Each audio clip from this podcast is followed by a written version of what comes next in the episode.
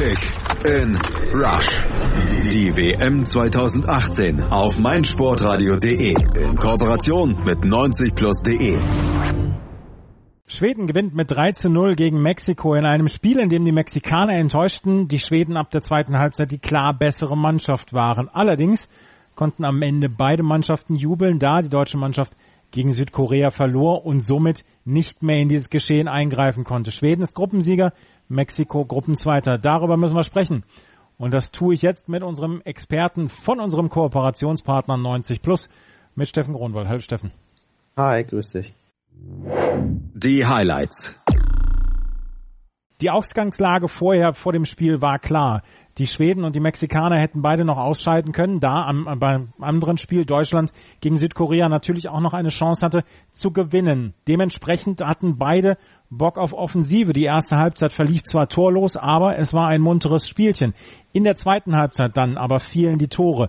In der 50. Minute konnte als erstes Augustinsson mit einem Linksschuss abschließen, nachdem er von Klaasson eine Vorlage bekommen hatte. Dann das 2 zu 0 war ein Elfmeter an Granquist oder von Granquist, ähm, der den 2 zu 0 Treffer erzielte und in der 74. Minute sorgte Alvarez mit einem Eigentor für das, äh, für die Entscheidung, für das 13-0 der Schweden, die das am Ende sehr, sehr souverän runterspielten und damit der Gruppensieger in dieser Gruppe sind. Die Mexikaner ziehen trotzdem als Gruppenzweiter ins Achtelfinale ein. Die Analyse. Steffen, vor dem Spiel gab es keine äh, Änderungen, weder bei Mexiko noch bei Schweden. Beide hatten eigentlich auch überhaupt keinen Grund dazu. Bei den Schweden hatte mich am meisten interessiert, wie haben sie diesen Last-Minute-Schock gegen Deutschland weggesteckt. Ähm, wie ging es dir vorher? Hättest du Umstellungen gewagt auf beiden Seiten?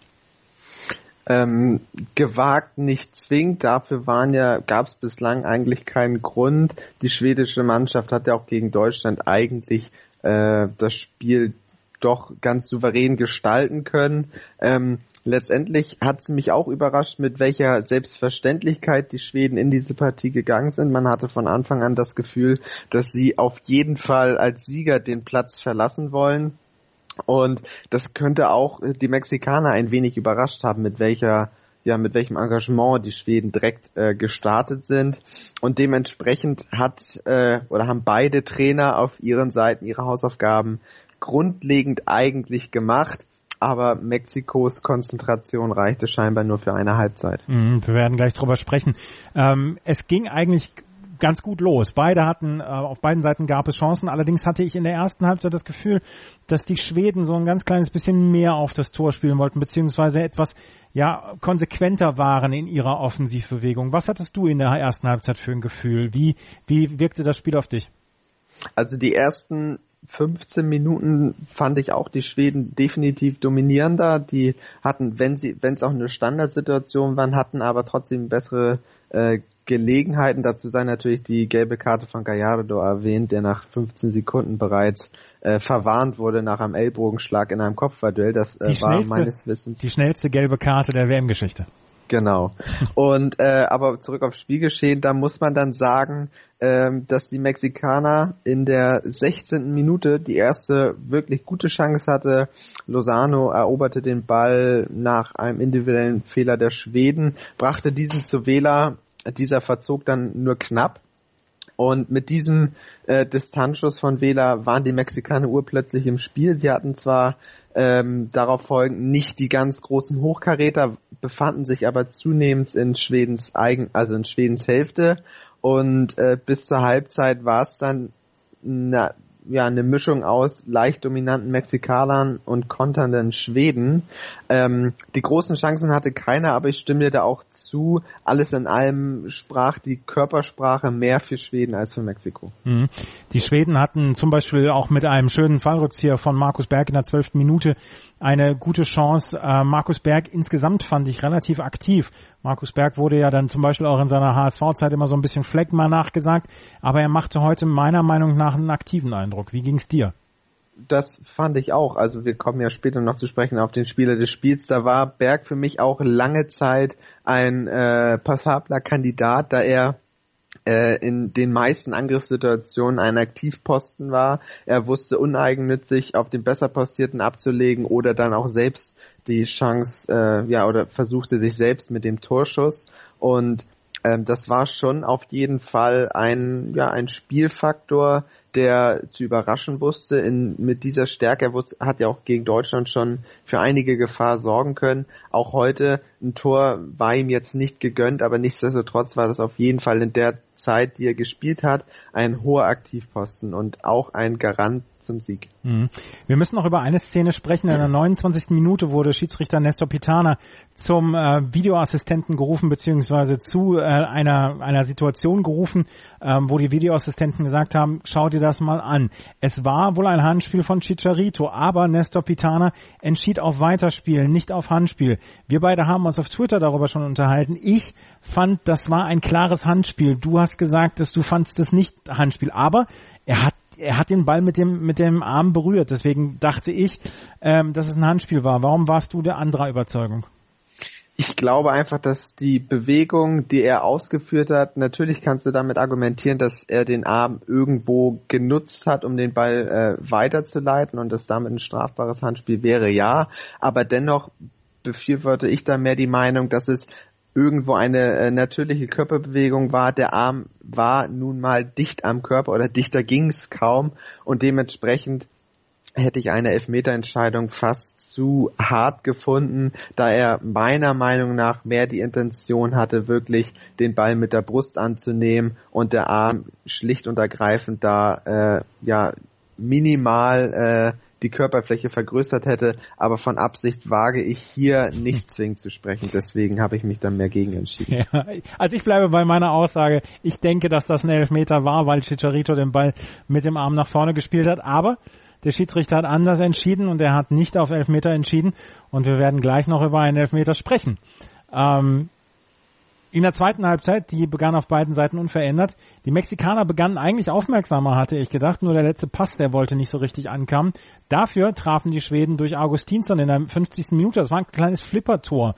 Augustinsson bekam einen Abpraller vor die Füße und versenkte dann. Und trotzdem kann man sagen, es war zu dem Zeitpunkt verdient es war verdient, aber in der Entstehung auch irgendwo überraschend. Ja, es war ja. der schon angesprochene Markus Berg, der den Ball äh, scharf vors Tor brachte. Dann war es Claesson, der ein Luftloch schlug, aber damit den Ball irgendwie in die in die Höhe springen ließ. Und Augustinsson wusste dann äh, ja als Goalgetter zu überzeugen und brachte den Ball über die Linie. Und das war auf jeden Fall durchaus eine verdiente Führung, weil die Schweden auch zum Anfang, zu Beginn der zweiten Halbzeit wesentlich mehr Druck gemacht haben, überzeugender waren davon, dass sie als Sieger die Partie verlassen wollen und dementsprechend gehe ich da mit dir vollkommen überein, dass das auf jeden Fall eine verdiente Führung war. Mhm. Äh, 1 zu 0 stand zu dem Zeitpunkt dann. Ähm, die Mexikaner machten aber in der Folge ja nicht so richtig den Eindruck, als wollten sie in irgendeiner Weise jetzt hier mit, mit der Brechstange die Wende schaffen. Es war ähm, in der 54. Minute hatte zum Beispiel Augustinsson eine weitere Torchance. Da schlänzte er den Ball übers Tor. In der 60. Minute gab es dann elf Meter für Schweden. Berg war zu Fall gekommen. Es war eine knifflige Entscheidung, aber am Ende ähm, war es dann wohl ein zurechtgegebener Elfmeter. Granquist verwandelte zum 2 zu 0 und so, wie Granquist den verwandelt hat, genau so muss man Elfmeter schießen. Ja, absolut. Ich glaube, äh, Krankfist zeigte da keinerlei Nerven und äh, machte es besser, als es äh, ein Ronaldo oder ein Messi äh, jüngst waren. Und ähm, ja, wie gesagt, äh, da kann man ihm in der Szene wirklich, also gerade Ochoa keinen Vorwurf machen, da gab es eigentlich nichts zu halten. Ja, der war in der Ecke und der Ball von Granquist war oben links im Winkel. Genau da muss ein Elfmeter hinkommen, der wird in 99 Prozent der Fällen nicht gehalten. Es war die Vorentscheidung. Die Mexikaner versuchten dann zwar noch aktiver zu werden, doch bei Zeiten schien das so ein bisschen planlos zu sein. Es war etwas hektisch auf, oder Hektik aufgekommen. Zudem stand es äh, beim anderen Spiel Deutschland gegen Südkorea immer noch 0 zu 0. Wenn die deutsche Mannschaft ein Tor geschossen hätte, dann wäre Mexiko zu dem Zeitpunkt ausgeschieden gewesen. Sie hätten also noch ein Tor gebraucht. Das hat sich dann in der Nachspielzeit beim Spiel Deutschland gegen Südkorea geändert, als dann Südkorea das 1 zu 0 machte. Ähm, Chicharito, Chicharito war mit einem Kopfball in der 70. Minute noch am gefährlichsten, aber so richtig, richtig viel kam nicht. In der 74. Minute gab es dann die Entscheidung. Teuwon ähm, war im Zweikampf mit Alvarez verwickelt, der bekam den Ball an den Fuß und lenkte den Ball ins eigene Tor. 3 zu 0 für Schweden. Zu diesem Zeitpunkt dann jetzt in der zweiten Halbzeit hochverdient für die Schweden, auch in der Höhe, wie ich fand. Wie, wie, ging es dir? Ja, auch da muss ich sagen, die Schweden waren einfach wesentlich zielstrebiger, haben auch ähm, ja hinten einfach wenig zugelassen. Die Mexikaner trotz äh, entstehender Hektik waren dann einfach zu unpräzise beziehungsweise sind an der schwedischen Wand abgeprallt, sag ich mal. Und deswegen war es einfach äh, auch auch hier die Entstehung mehr glücklich als als wirklich überzeugend, aber letztendlich muss man sagen, das 13-0 ist ein Sieg, der nochmal ein kleines Ausrufezeichen hinter diese sowieso schon äh, ja äh, staunende Gruppenphase äh, setzt und der Sieg in der Höhe bringt für Schweden viel Selbstvertrauen und sie können da bestimmt einiges mit in die K.O.-Runde nehmen. Mhm. 13-0 hieß es am Ende, aber in der Nachspielzeit fiel, wie gesagt, das Tor beim Spiel Südkorea gegen Deutschland. Südkorea gewann dann Spiel am Ende und äh, Deutschland ist als Vierter ausgeschieden, Südkorea ist Dritter, Mexiko und Schweden sind in der Gruppe weitergekommen. Ähm, das, das andere Spiel Deutschland gegen Südkorea wird natürlich von den Kollegen dann noch besprochen, von Malte Asmus unter anderem.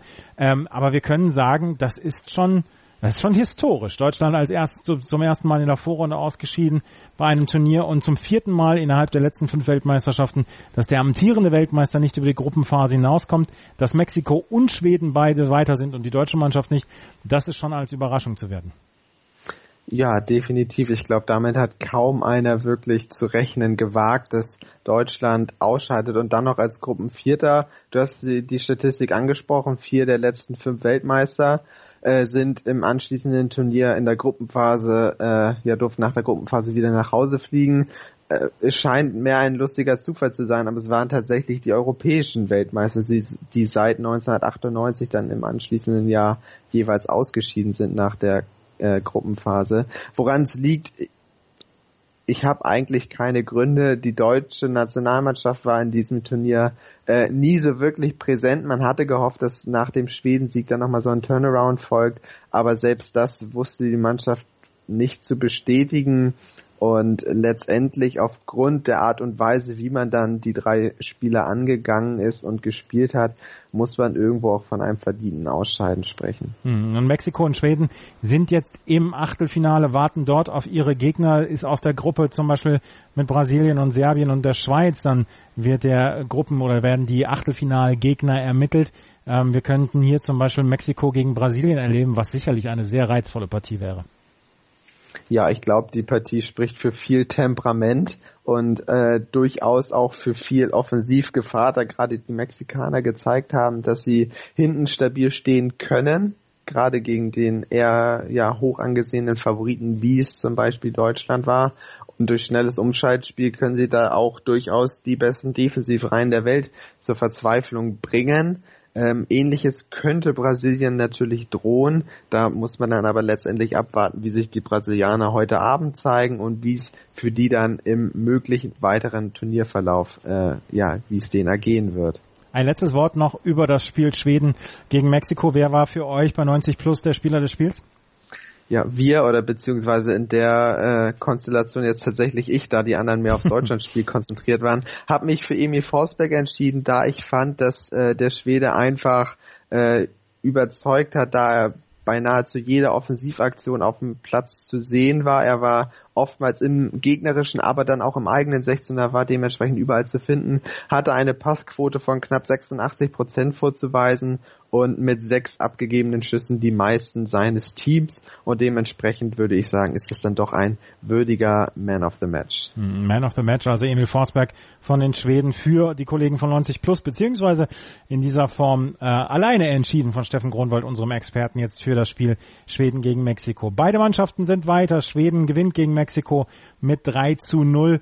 Äh, beide Mannschaften im Achtelfinale. Deutschland ist historisch raus. Das hört ihr im anderen Podcast von Malte Asmus, der sich darum kümmert. Also, wir werden natürlich auch weiterhin alle Spiele dieser Weltmeisterschaften hier zusammenfassen bei unserem Podcast Kick and Rush zusammen mit den Kollegen von 90 Plus. Das war's für heute. Vielen Dank, Steffen, für deine Expertise. Danke auch. Ihr könnt immer noch bei unserem Tippspiel dabei sein. In Kooperation mit Mobilcom Debitel haben wir ein Tippspiel ins Leben gerufen. Auf äh, meinsportradio.de slash kickandrush könnt ihr die Details erfahren, beziehungsweise ihr hört einfach jetzt beim nächsten Spot rein. Schatz, ich bin neu verliebt. Was? Da drüben. Das ist er. Aber das ist ein Auto. Ja, eben. Mit ihm habe ich alles richtig gemacht. Wunschauto einfach kaufen, verkaufen oder leasen. Bei Autoscout24. Alles richtig gemacht. Kick in Rush. Das WM-Tippspiel auf meinsportradio.de. Präsentiert von Mobilcom Debitel. Registriere dich jetzt auf meinsportradio.de slash kick and rush und gewinne jeden Spieltag ein nagelneues Sony Xperia XZ2 Kompakt. Bereitgestellt von Sony. Kick and Rush. Die WM 2018 auf meinsportradio.de. Werde der Zar des Tippspiels. Schatz, ich bin neu verliebt. Was? Da drüben. Das ist er. Aber das ist ein Auto. Ja, eben. Mit ihm habe ich alles richtig gemacht. Wunschauto einfach kaufen, verkaufen oder leasen. Bei Autoscout24. Alles richtig gemacht.